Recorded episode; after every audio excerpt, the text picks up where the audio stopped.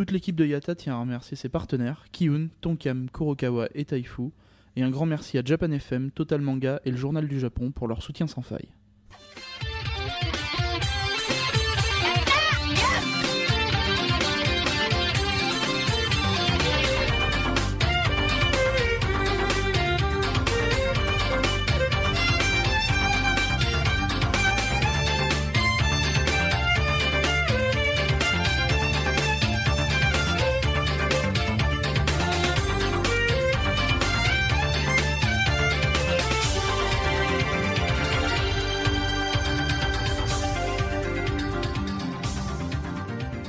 Et bonjour et bienvenue dans Road to Japan, épisode 11 et 12. Ici Misaki, en direct de Kyoto, la ville du zen et des mille temples. Alors petite explication euh, logistique et pratique sur la numérotation. Donc euh, ceci est l'épisode 11 et 12 donc qui correspond au, jour 11 et 12 euh, du voyage. pourquoi? Parce que tout simplement j'ai passé à peu près un jour et demi, deux jours sur Kyoto, mais la première journée passée bah, était vraiment enfin s'est déroulée dans le train et chez un ami. donc vraiment journée tranquille et donc peu intéressante pour vous. Mais aujourd'hui, donc, euh, j'ai arpenté Tokyo, euh, Tokyo, Kyoto, euh, à la découverte de, enfin, pas la découverte, à la redécouverte ou découverte de plusieurs choses intéressantes. Donc, je vous en fais part dans un épisode double, mais qui sera de la même longueur que les précédents. Alors Kyoto, petit rappel historique, donc euh, c'est une ancienne capitale du Japon, même l'ancienne euh, capitale du Japon jusqu'en 1868, et ce qu'on appelle la restauration Meiji, euh, donc juste avant que ce soit Edo Tokyo, la capitale. c'est situé à peu près donc trois heures de Shinkansen de Tokyo. Deux heures et demie, trois heures en fonction du du, du modèle de Shinkansen qu'on prend. Euh, et euh, c'est vraiment, c'est vraiment la ville des temples et des sanctuaires. Euh, c'est vrai que pour tous ceux qui raffolent vraiment de, de tout ce côté du Japon, tout le côté traditionnel, tout le côté zen, tout le côté vraiment calme, loin de, de toute la folie de Tokyo, et eh ben c'est vraiment à Kyoto qu'il faut aller puisqu'il y a vraiment de quoi faire. quand je dis qu'il y en a des milliers des temples, c'est vraiment au propre du terme. même une vie complète d'un habitant de Kyoto ne, suffirait pas à visiter et apprécier euh, tous les, éléments, les centres touristiques, enfin les, centres traditionnels, euh, euh, que ce sont les temples, les sanctuaires, les parcs et tous les musées qui sont contenus vraiment à Kyoto. Donc je pense que les destinations les plus touristiques et les plus connues de Kyoto, si vous allez une première fois dans, cette ville, je vous recommande quand même, c'est le pavillon d'or et le pavillon d'argent. Euh, mais aujourd'hui, je vais vous parler de deux autres euh, euh, lieux qui sont aussi très importants et très connus. Le premier, c'est le Nijojo, donc c'est le château de Nijo, qui est à peu près au centre de, Kyoto et qui a été construit dans, au début des, années 1600 sous l'impulsion en fait de Ieyasu Tokugawa, le fameux Tokugawa, le, grand premier shogun des Tokugawa et donc en fait, il l'avait fait construire pour euh, bah, pour en faire une, résidence temporaire euh, euh, lorsque justement les shoguns Tokugawa visitaient Kyoto, qui à l'époque donc était la capitale du Japon. Donc c'est un château fortifié, donc vous pouvez voir sur les photos qu'il y a des douves avec de l'eau et tout ça. à l'intérieur, le château est composé de plusieurs palais et dont le, palais principal, le plus important, le plus connu, qui s'appelle Ninomaru. Il y a une anecdote assez intéressante dessus puisque il est fait dans un plancher qu'on appelle le plancher Rossignol, euh, puisque en fait quand il a été construit de telle sorte que lorsque l'on marche dessus, en fait, on, euh, ça fasse crisser les lattes de bois, qui, qui est semblable en fait à un, un champ d'un, d'un rossignol. Et euh, enfin bon, à, côté de cette anecdote, il a surtout été construit pour qu'on puisse détecter en fait tout intrus ou assassin potentiel qui serait tenté donc de rentrer et de et de porter atteinte donc euh, au Tokugawa ou aux autres personnalités importantes résidant dans ce palais là. Euh, donc c'est un château assez grand tout de même, euh, qui ne ressemble pas du tout au château euh, traditionnel qu'on peut voir par exemple à, à Imeji ou Osaka, avec une forme bah, vraiment très conventionnelle des, châteaux. Là c'est plus des comment dire des vraiment des, palais à plat et entourés de fortifications, avec un grand grand jardin autour et un jardin même assez beau, un jardin typiquement japonais. Vous pouvez également le voir sur les photos. Euh, voilà, comme il a fait très chaud, il n'y avait pas beaucoup d'endroits à l'ombre, mais c'était un endroit euh, assez grand, assez vaste, assez central et euh, que je recommande quand même pas mal. Deuxième endroit intéressant, là encore c'est une des, figures les plus importantes et les plus connues de Kyoto. Euh, je veux parler du temple bouddhique qui s'appelle le Kyomizu-dera euh, qui est qui est qui est surtout très connu parce que son euh, son pavillon principal a été construit sur sur le flanc d'une colline et, euh, est soutenu par des centaines de piliers.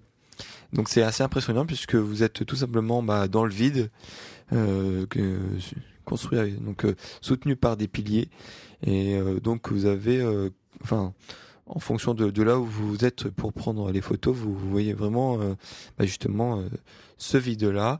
Et euh, aussi notamment une très belle vue sur Kyoto, puisque vous êtes tout en haut de, bah, quasiment tout en haut d'une colline, donc vous êtes assez surélevé. D'ailleurs, pour pénétrer, pour aller au Kyomizu-dera, il faut monter une rue qui s'appelle notamment euh, Kyomizu Michi, me semble, ou Kyomizu-dera Michi, qui veut dire bah, le chemin pour aller au Kyomizu-dera. Et euh, et donc voilà. Et donc ce chemin-là est vraiment tout en montée. Euh, il y a des y a des magasins des deux côtés euh, de, la rue. donc pour faire votre petit shopping, pour manger des glaces, etc.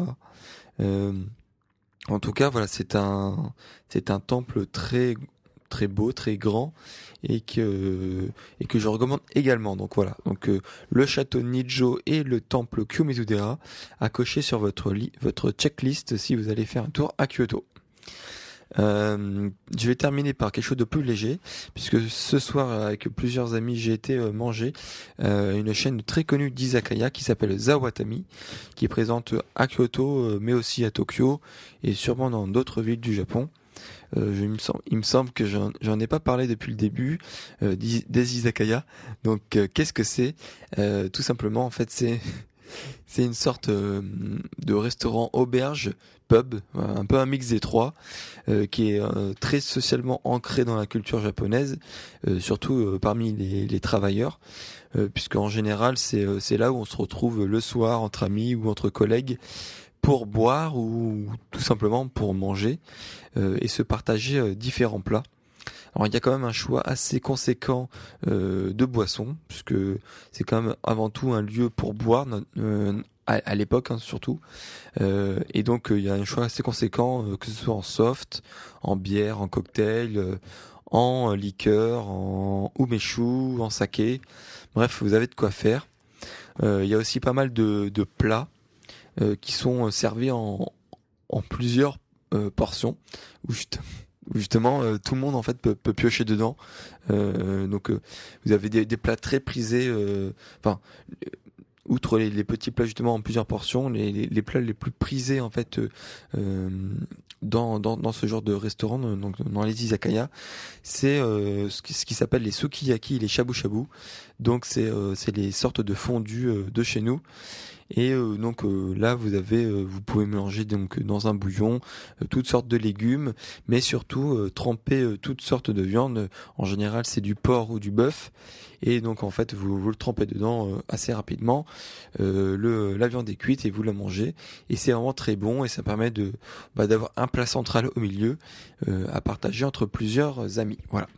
Euh, le must du must quand même dans, dans ce genre de d'izakaya, dans, dans, les izakaya, c'est ce qu'on appelle les tabe hodai nomi hodai. Donc mot pour mot, en fait, ça veut dire euh, bah, le, le, les plats, enfin le, le manger à volonté et le, les boissons à volonté.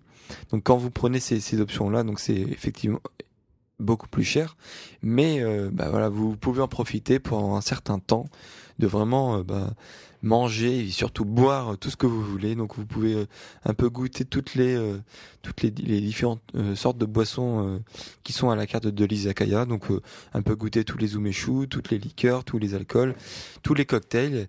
Et en général, voilà. Donc vous ressortez de l'izakaya, vous avez plus faim et vous êtes vraiment plein. vous avez le ventre plein en boissons et en nourriture. Je vais terminer par le petit test du jour. Je vous, en, avais fait un petit teaser dans le dernier épisode. Euh, donc c'est en rapport avec la spécialité de Nagano, enfin une des spécialités de Nagano, euh, qui sont les pommes. Alors en fait, euh, si vous si vous, baladez un peu dans Nagano, vous allez voir que dans tous les magasins de souvenirs, vous allez pouvoir euh, croiser des pommes sous différentes formes, euh, notamment sous la forme d'une mascotte. je ne sais pas si c'est la mascotte officielle de la ville, mais vous avez par exemple du Hello, Hello Kitty transformé en pomme. Vous avez d'autres peluches en, en, forme de pomme, et vous avez aussi toutes sortes de bonbons, gâteaux en forme ou au goût de pomme. Et donc là, euh, ce que j'ai testé, donc c'était une sorte de confiserie euh, en forme de pomme. Euh, et donc ça avait vraiment l'air d'une pomme en, en, apparence extérieure. Et au final, en fait, c'est de la pâte d'amande et à l'intérieur fourré à une sorte de compote de pommes. Donc c'est vraiment très bon.